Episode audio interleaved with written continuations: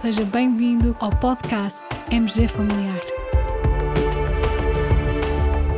Um podcast sobre temas pertinentes que nos fazem refletir e frequentemente com implicações para a prática clínica. E damos as boas-vindas ao nosso anfitrião, professor Carlos Martins.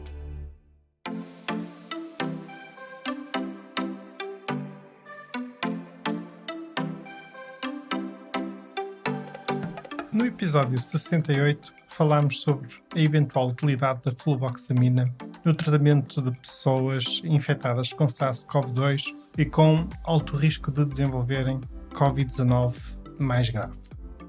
Neste episódio, vamos falar sobre outro fármaco, o molnupiravir. Curiosamente, é esperada para o final de janeiro uma atualização da Living Guideline Therapeutics and COVID-19 da Organização Mundial de Saúde e nessa atualização, em princípio, constará já uma menção relativa a estes dois fármacos, fluvoxamina e molnupiravir. Ainda não se sabe ao certo o conteúdo dessa recomendação, se vai ser favorável ou não ao uso quer de um fármaco, quer de outro. Mas existem outras recomendações, outras guidelines, por exemplo, as guidelines do National Institute of Health dos Estados Unidos, em que o molnupiravir já faz parte de um grupo de fármacos recomendados para uso em pessoas não hospitalizadas com Covid-19 leve a moderado, mas com alto risco de progredir para doença grave. E aqui, quando se fala de pessoas com alto risco de progredir para doença grave, no fundo falamos de pessoas com obesidade, pessoas com outras comorbilidades, por exemplo, doenças respiratórias, doenças cardíacas, doença renal crónica, doenças oncológicas, doenças que possam induzir ou levar a estados de imunossupressão, ou então pessoas a fazer tratamento que possam provocar imunossupressão. Nessas guidelines do National Institute of Health, os fármacos recomendados são, por um lado, anticorpos monoclonais, e aí já se recomendou a associação Bamlanivimab mais Etezimivimab, que são nomes difíceis de pronunciar, e aí a associação Casirivimab e Indevimab. Estas duas associações, entretanto, já foram retiradas por uma menor eficácia em relação à nova variante, a variante Omicron. E então, dos anticorpos monoclonais, nestas guidelines do Instituto Nacional de Saúde dos Estados Unidos, apenas resta o Sotrovimab, que ainda faz parte então dos fármacos recomendados para estes doentes. Entretanto, já está incluído também nesse grupo de fármacos um tratamento endovenoso com Rendesivir, um curso de tratamento endovenoso durante 3 dias, é uma outra opção terapêutica, e foram adicionados recentemente dois fármacos antivirais. Um é a associação ritonavir-nirmetrelvir e o outro é então o molnupiravir. Nenhum destes fármacos está disponível neste momento em Portugal em contexto de medicina geral e familiar. É importante nós irmos nos atualizando, ir estando conscientes desta realidade científica e, apesar de tudo, existe a expectativa que durante o ano de 2022, durante este ano, pelo menos a Associação Ritonavir Nirmetrelvir e também o Molnupiravir possam estar disponíveis. Porquê? Porque é que existe esta expectativa? Porque, no fundo, estes fármacos antivirais já passaram pelo crivo inicial da Agência Europeia do Medicamento. Por outro lado, estes fármacos antivirais são fármacos orais, o que é, digamos, sempre positivo para o uso em contexto de cuidados primários e no contexto da medicina geral familiar. Outra característica destes fármacos é que se recomenda o seu uso logo possível após o diagnóstico e, idealmente, no prazo de 5 dias após o aparecimento de sintomas. Falemos então um pouco sobre o molnupiravir.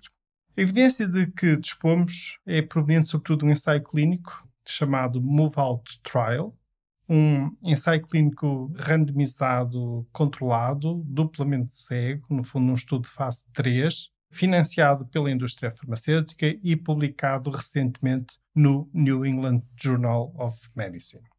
O objetivo deste ensaio clínico era avaliar a eficácia do tratamento com molnupiravir 800 mg por via oral de 12 em 12 horas durante 5 dias, em comparação com placebo.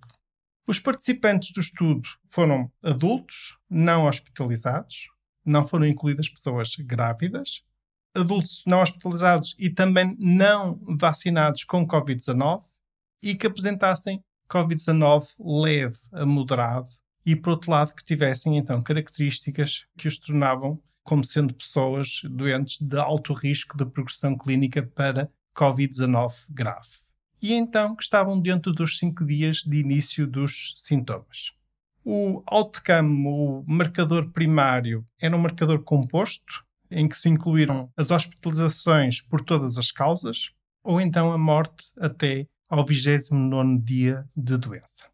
Foram incluídos 1.433 participantes, a idade mediana foi de 43 anos, sendo que 17% dos participantes tinham uma idade superior a 60 anos.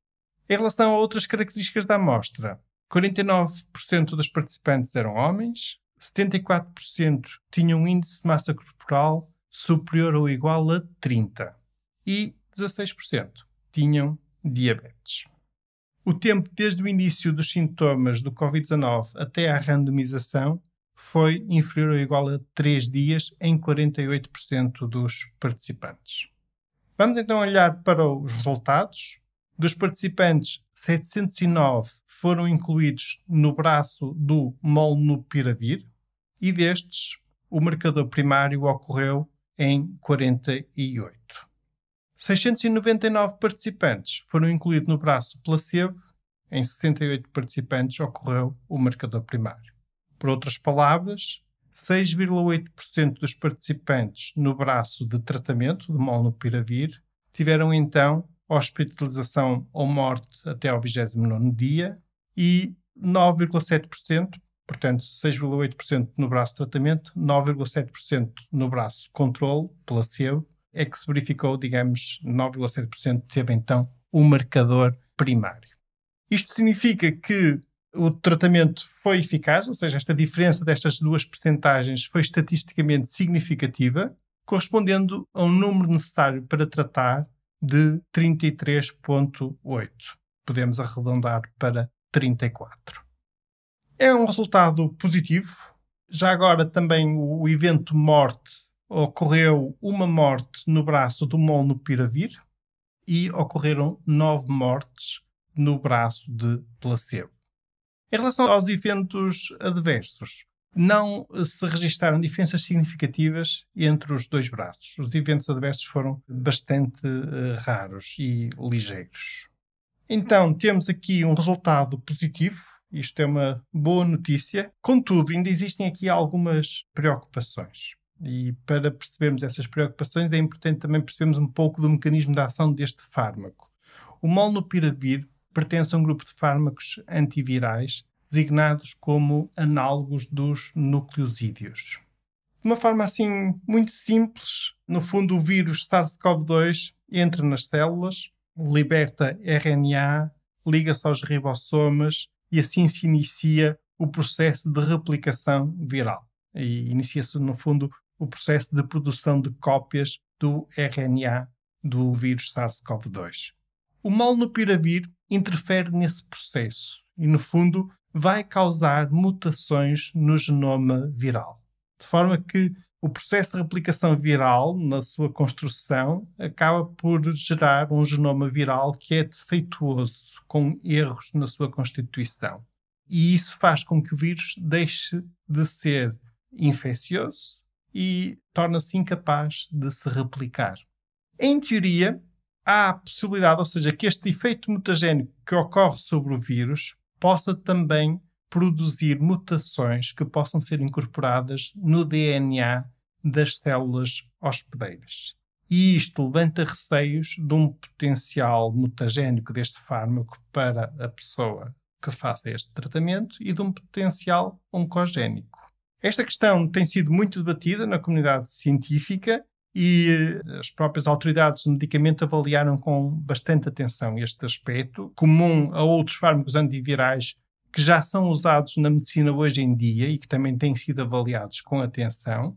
Foram realizados estudos em animais, roedores, em que este aspecto foi avaliado de forma muito atenta e a FDA considerou que o fármaco era seguro com base nesses estudos de modelo animal e, por outro lado, também com base no facto de o tratamento ser de muito curta duração, são cinco dias de tratamento, e as doses que são usadas fazem com que nas células não exista uma dose suficientemente elevada para provocar o tal efeito mutagénico nas células, digamos, do hospedeiro. Mesmo assim, a aprovação, digamos, por parte da FDA foi acompanhada pela exigência de um processo de monitorização muito cuidado e muito rigoroso destes potenciais efeitos, e, por outro lado, também esta característica faz com que este fármaco seja contraindicado em grávidas e que, por exemplo, as mulheres em idade fértil que sejam submetidas a este tratamento terão que usar de cuidados particulares de contracepção para evitar riscos, digamos, deste efeito mutagénico. No fundo, temos um fármaco que pode vir a ser muito útil nesta pandemia um fármaco que tem a vantagem de ser usado, de ser administrado por via oral. E, no fundo, posso agora destacar aqui alguns pontos fortes. Um deles é este, o fármaco por via oral. Por outro lado, é um fármaco que provavelmente será mais económico do que os anticorpos monoclonais, que são muito dispendiosos. Por outro lado, temos aqui alguns pontos que geram preocupação, aquele aspecto da mutagenicidade que falei, mas que está a ser avaliado e monitorizado, e nesse aspecto por enquanto, o fármaco é dado como seguro à luz da evidência que dispomos neste momento. Sobre o molnupiravir, é este o estado da arte atual. Vamos ficar atentos a nova evidência e a novos estudos que possam surgir. E num dos próximos episódios do nosso podcast abordaremos então a associação ritonavir-nirmatrelvir. Também poderá ser um fármaco útil neste sentido de tratar este grupo de doentes. Neste momento, à disposição dos médicos de família em Portugal, dispomos de muito pouco, mas, sobretudo, pensando nos doentes de alto risco para desenvolvimento de doença grave e, sobretudo, esses doentes e essas pessoas que não tenham sido vacinadas, aí poderá fazer sentido, então, ah, e na linha do que já falámos em episódios anteriores, o uso da budesonida inalada, 800 microgramas de 12 em 12 horas, ou então a fluvoxamina, 100 miligramas duas vezes por dia durante 10 dias. E para este tratamento, o número necessário para tratar é de 20, o que é, digamos, o número necessário para tratar relativamente baixo.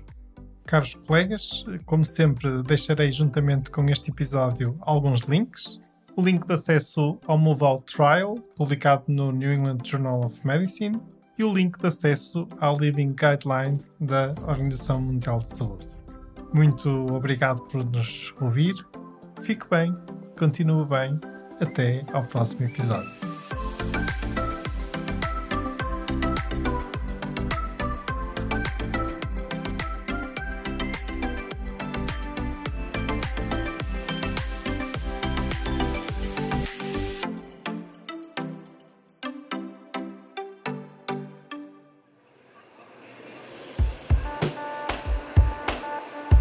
Terminamos assim esta edição do podcast MG Familiar. Muito obrigada por nos ouvir. Se desejar completar a sua leitura, muitos dos conteúdos abordados neste podcast estão disponíveis em www.mgfamiliar.net. Até ao próximo episódio.